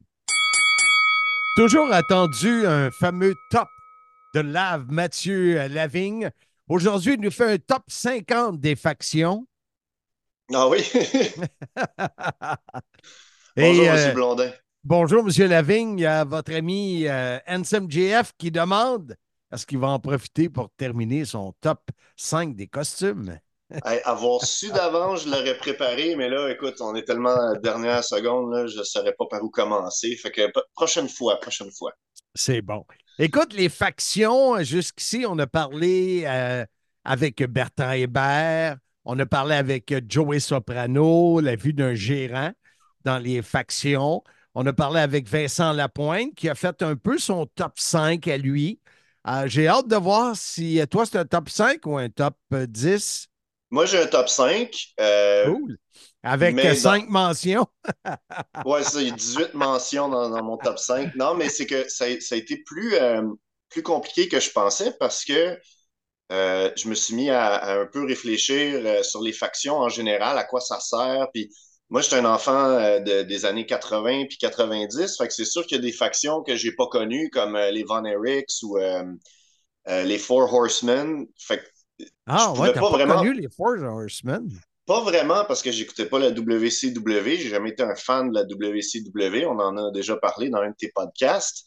Euh, fait que moi, j'ai pas vraiment connu les Four Horsemen live au sens où, tu sais, on peut regarder des, on peut regarder des tapes, on peut regarder des, des bons vieux euh, War Games, mais j'ai pas saisi l'ampleur d'un phénomène comme les Four Horsemen.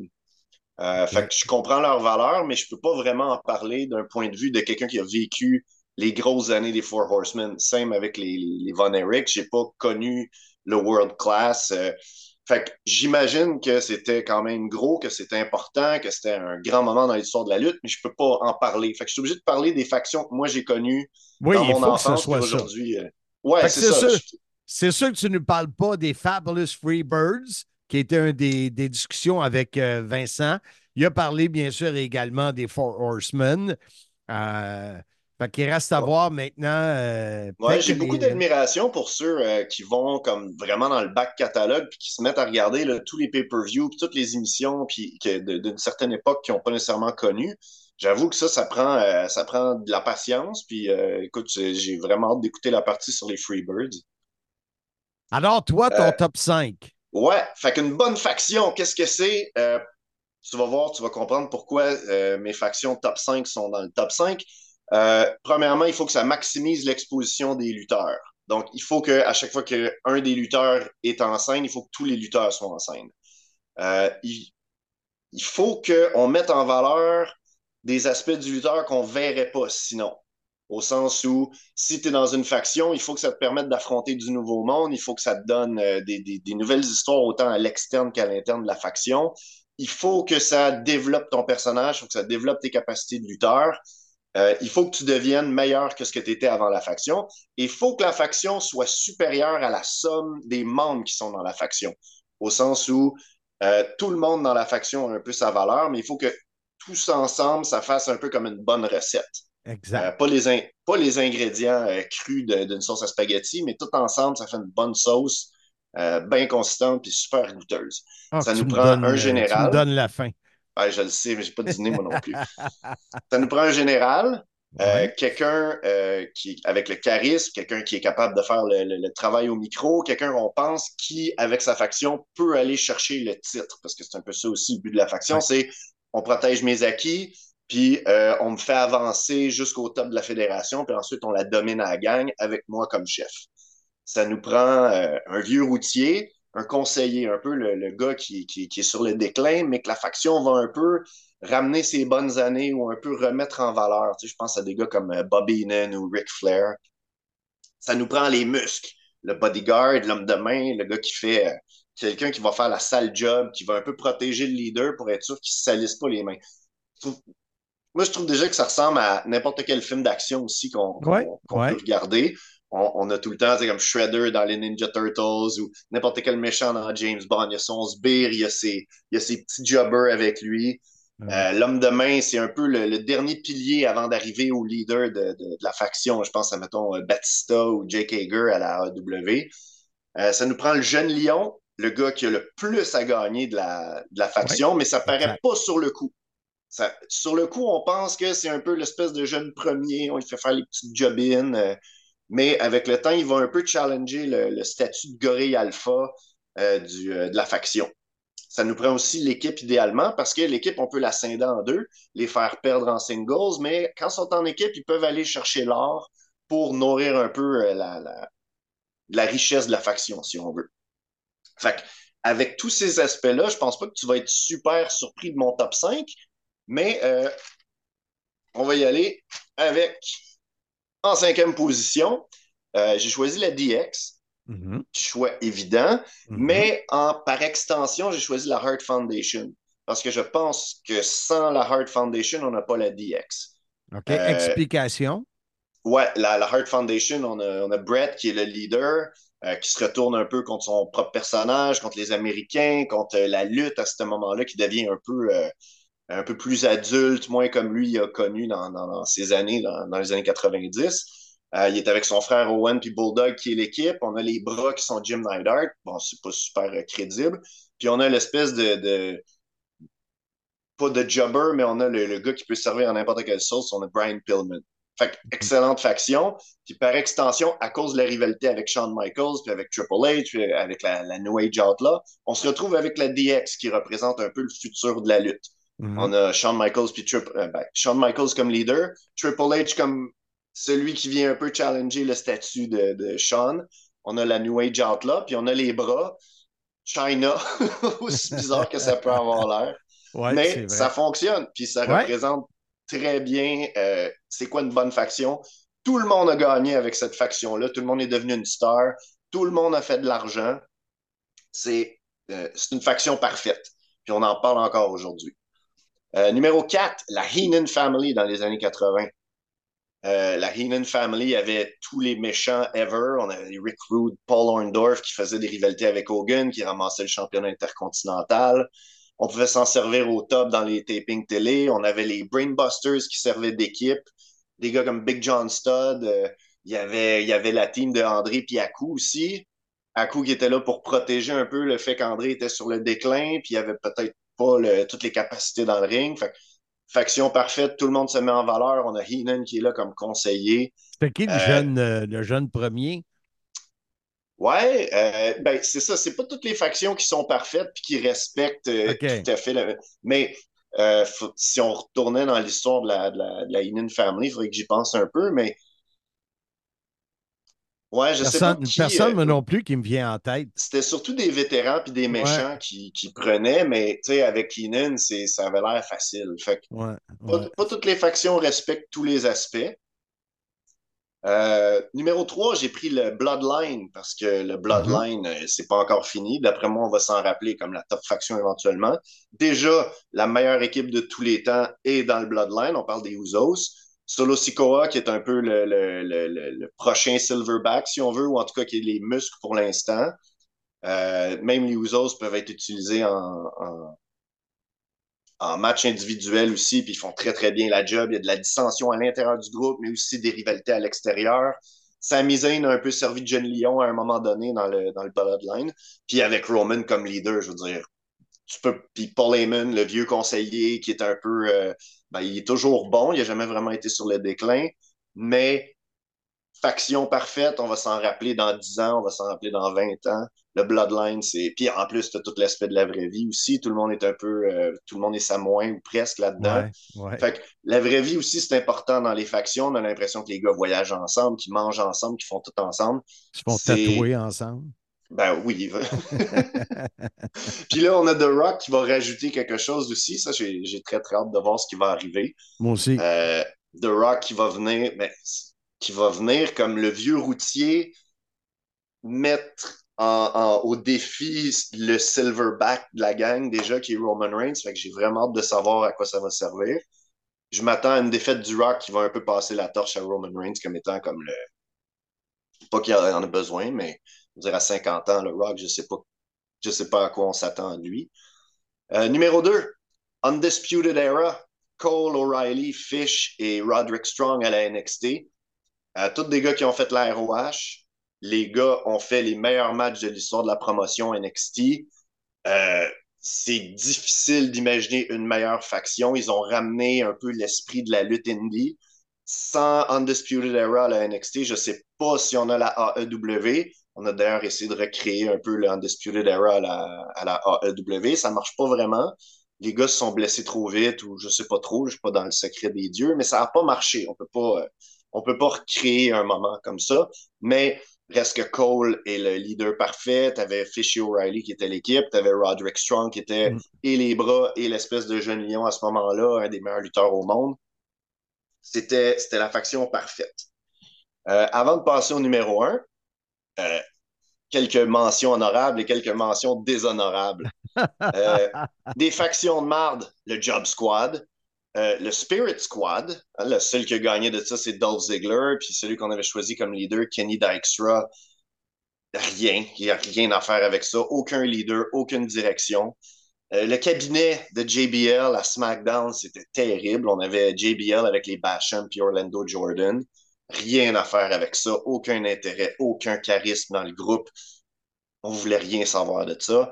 League of Nations, qui aurait été une très, très bonne idée. Wade Barrett, euh, Rousseff, euh, Sheamus et euh, j'en oublie un. Ah, Alberto Del Rio.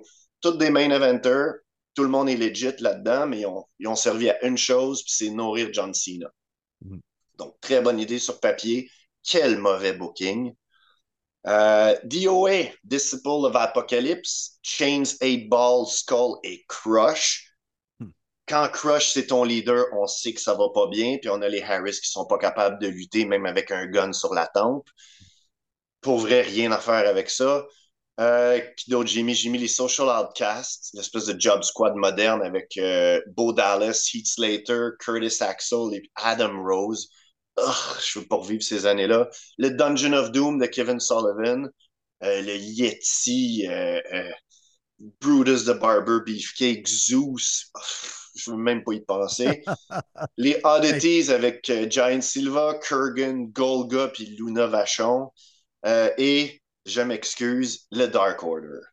Depuis la mort de Brody Lee, c'est quoi le Dark Order? C'est quoi? Je comprends rien. C'est n'y a pas de leader, il n'y a pas de direction, il n'y a, rien qui se passe avec le Dark Order. On peut-tu arrêter ça le plus vite possible pour sauver ce qui reste de la carrière à Evil Uno le plus vite possible, s'il vous plaît? Mention honorable, la Corporation de Vince McMahon, l'Alliance de la WCW, la Nation of Domination, le Brood. Brood manquait un peu de direction, il n'y a pas de leader, Gangrel, souvent. Euh, Straight Edge Society avec CM Punk, il y avait euh, euh, il y avait aussi Judgment Day du temps que Edge était là. Depuis qu'Edge est parti, on s'entend que c'est une gang de mid-carter ensemble qui essaie de faire quelque chose, mais c'est Rhea Ripley la, la seule raison pour laquelle on s'en préoccupe. Peut-être Mysterio aussi, hein, ouais, Mysterio. Ouais. Euh, puis le Million Dollar Corporation que j'ai un peu plus connu quand j'étais jeune, Ted DiBiase qui se paye des gros bras pour euh, essayer de ramasser des ceintures. Sans que la meilleure affaire qui est née de ça, c'est son association avec le Ringmaster. Parce que sinon, euh, Bam Bam, t'es un bon lutteur, mais c'était pas très, très bon. Donc, numéro un, je pense que tu dois me voir venir avec le numéro 1, la Ouais. seule faction possible. Vas-y donc, si tu as deviné, voir. Ben, la NWO. Ah non, même pas. Non! Non, je suis pas un fan de la NWO, je l'ai même pas Tu les as même que pas mis dans le négatif, tu les as pas mis dans les mentions, tu les as pas mis nulle part. J'y ai pensé, mais ça me tentait pas de parler de la NWO parce que j'aime pas la WCW.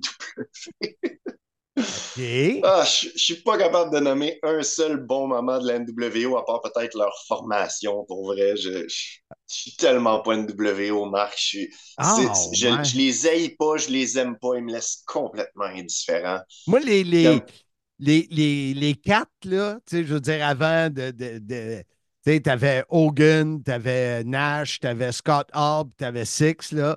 Ça, Ouais. euh, j'aimais ça. Bischoff un peu, ouais. Ouais, Bischoff aussi, mais après, là, non. Bon, OK, Ouais. euh, écoute, euh, euh, Aces and Eight, Non. non? La meilleure faction de tous les temps, Evolution. OK. Triple H. En fait, c'est la faction parfaite. Souvent imitée en plus par euh, Chris Jericho à la AEW avec euh, son association avec Hager, avec Garcia, avec Sammy Guevara, avec euh, 2.0, avec euh, Ortiz puis Santana. Souvent imité. Tous ces gars-là ont rien gagné de leur association avec Jericho, mais la meilleure faction de tous les temps, et de loin, c'est Evolution. Parce que Triple H était au sommet, faisait Ouais. il faisait les plus gros matchs de tous les pay-per-views. Bon, c'est son Reign of Terror, ça c'est un autre débat. Mais on a Orton qui est le jeune lion qui va éventuellement le, le- le mettre au défi. Batista puis Ric Flair en équipe, champion. Le, le- le- le vieux routier vétéran qui s'est remis à l'avant-scène, mais comme incroyable. Il était quoi dans sa fin cinquantaine en plus à l'époque? On a Batista qui était les muscles, le bodyguard, les deux ensemble champions par équipe. Orton champion intercontinental, Triple H champion heavyweight. Ouais. J'espère que ces gars-là ont pris une photo mentale du moment où les quatre étaient champions en même temps, parce que c'est le genre de moment de la lutte que tu te dis, OK, ça va durer quelques semaines, ça va durer quelques mois. Ensuite, on sera plus, on sera plus jamais capable de revivre un moment comme ça. On peut s'ordonner les ceintures si on veut, mais on vivra jamais un moment de liesse comme celui-là. Puis, quand tu y penses, Orton est devenu une légende, Batista est devenu un Hall of Famer, puis euh, il est parti de son bar, il a fait ses affaires. Ric Flair, ça a ressuscité sa carrière. Euh, Triple H s'est gardé. euh, il, il est vraiment excellent avec les factions quand on y pense, Triple H, parce qu'il a l'air d'un gars qui protège ses acquis pour de vrai dans la vraie vie. Euh, Ouais, ouais. on parle du McMahon Hemsley era, on parle du. comment comment qu'elle s'appelait déjà sa- il y a son association avec Seth Rollins, avec The Authority, ouais, avec Kane et Big Show, qui était comme la grosse équipe de bras. Il, il est excellent avec les, les factions. Puis pour moi, Evolution représente exactement ce qu'une faction devrait être. Tout le monde gagne. On était la somme 20 fois supérieure au talent individuel de chacun de ces lutteurs-là. Mhm. On pouvait les utiliser à toutes les sauces. C'est c'est incroyable comme moment dans l'histoire de, de, de la WWE Evolution. Fait que Sans compter eu- leur tune. Oui, oui. Ouais, j'aurais eu deux X, euh, deux prises, puis si. Je je sais pas pourquoi, j'ai pas, j'ai pas allumé. Pas... Ben, C'est la correct. période, c'est la période où je regardais pas vraiment euh, Ouais.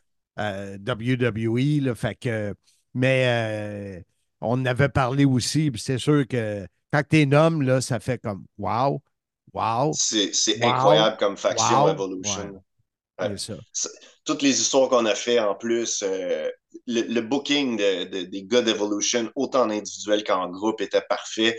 La dynamique, la- les vidéos d'eux qui sortaient en limousine, la toune de Motorhead, tout était tellement bien fait avec Evolution. Puis c'était juste naturel qu'éventuellement on aille Batista puis on aille Orton, chacun de leur. ben, Le moment de. Le moment où Orton a gagné la ceinture de championnat puis que Triple H a fait faire le, le pouce, le thumbs down à Batista pour, euh, pour lui dire OK, parfait, on, on beat up le, le jeune lion qui, euh, qui challenge un peu mon autorité. Quel moment dans l'histoire de la lutte. Je me rappelle, je l'avais écouté live, j'avais eu les frissons au moment où bravo, t'as gagné la ceinture, tu challenges mon autorité, tu sais. Ouais, c'est. euh, moi, ce que je retiens, c'est que tu n'as pas mis la NWO dans, Je- dans le tas, mais. Tes, auditeurs vont commencer à connaître que je déteste la WCW. Pour vrai, je je veux pas reconnaître leur, leur prestance ou leur, leur existence, même quand ils battaient la WWE. J'aime pas les matchs, j'aime pas les pay-per-views, j'aime pas les lutteurs. Ouais. Faut que tu sois un peu négatif pour pas voir rien de positif dans la, la WCW. Tu pourrais dire au moins ce qu'il y a eu de positif. Blondin a fait de l'argent, c'était 40% euh, l'argent américain dans ce temps-là sur l'argent canadien, mais ouais, les meilleures années que, hein. que, quand j'allais à la banque, la banque, elle me disait Monsieur, c'est pas le temps. Je dis Oui, c'est le temps de vendre. wow. Ben, écoute, ça. Pour, pour, le fait que toi et PCO avaient fait de l'argent, que M. Kelly est dans le milieu de la lutte aujourd'hui grâce à ça, et que je Thor, suis reconnaissant. Thor était là, tu sais, Thor. Qui? T'as pas connu Thor? mieux connu sous le nom de Marc Lacroix, qui était euh, supposément le grand ami de Goldberg et qui était avec nous, là, euh, Thor. Puis, euh, tu connais sa copine, Nouche? Thor Pinouche? Ouf. ok, je retire tout ce que j'ai dit sur. oh, bye bye.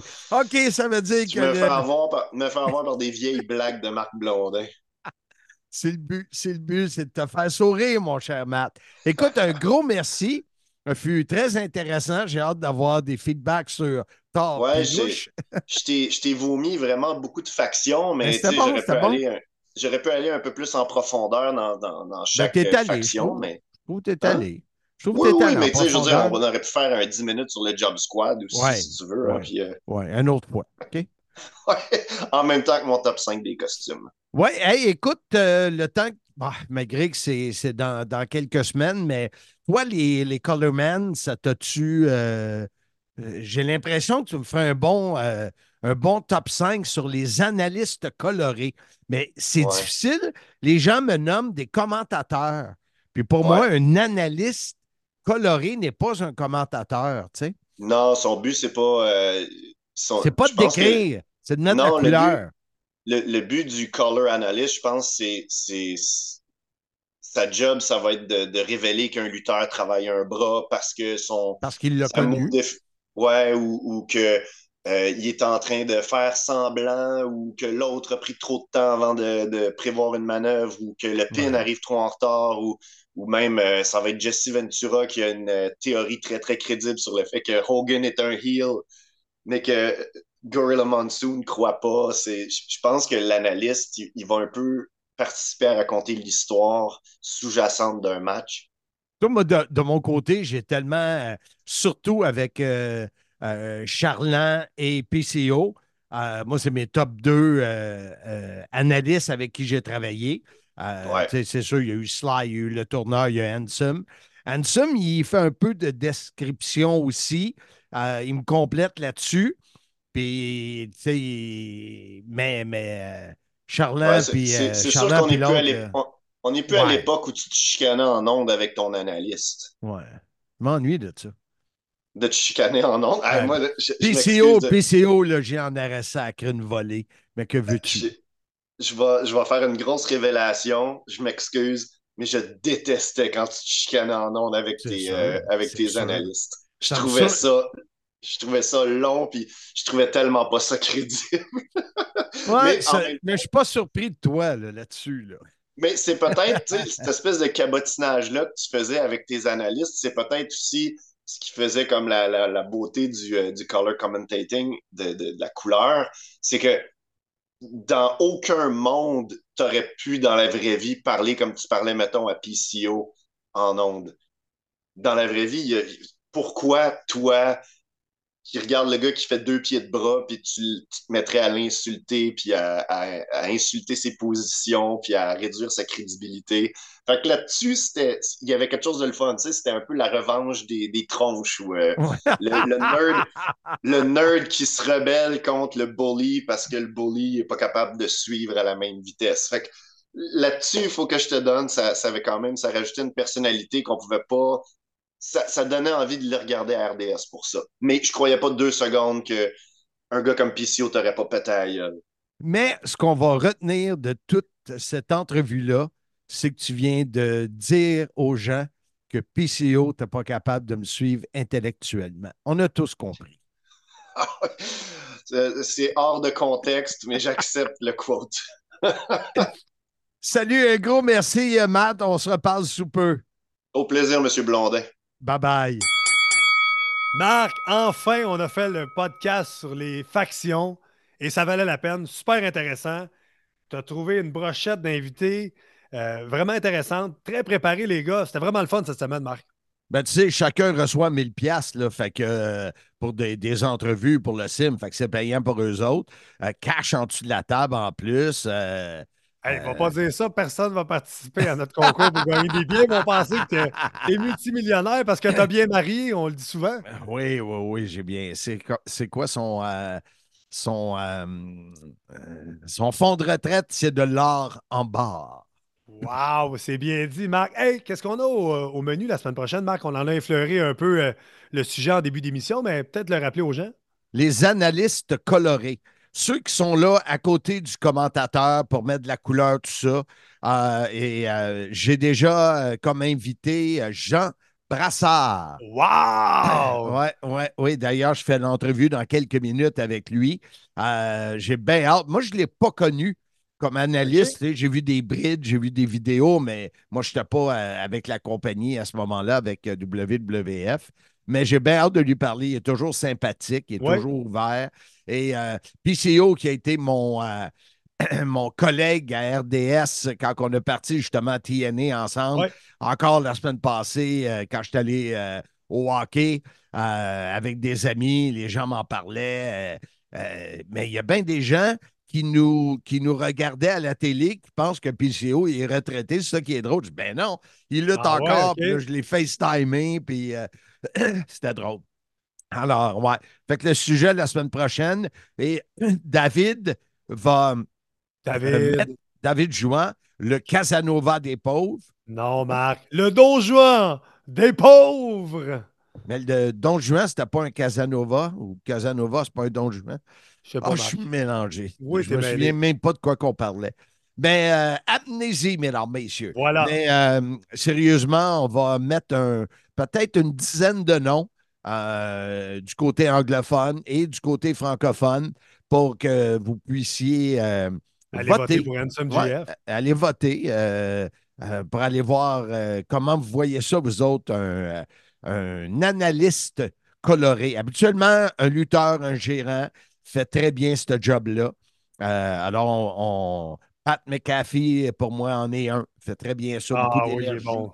Fait qu'on va pouvoir euh, regarder. Et je dois contacter PCO. Ça serait le fun qu'il soit là parce que lui aussi, il a des bons, euh, des bons souvenirs quand il était euh, à côté de moi avec ses deux pieds de bras et son stal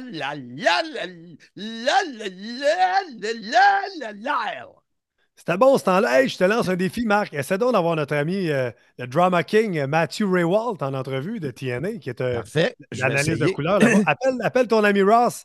Si ça ne fonctionne pas, je vais lui envoyer un message, moi. Parfait, c'est bon.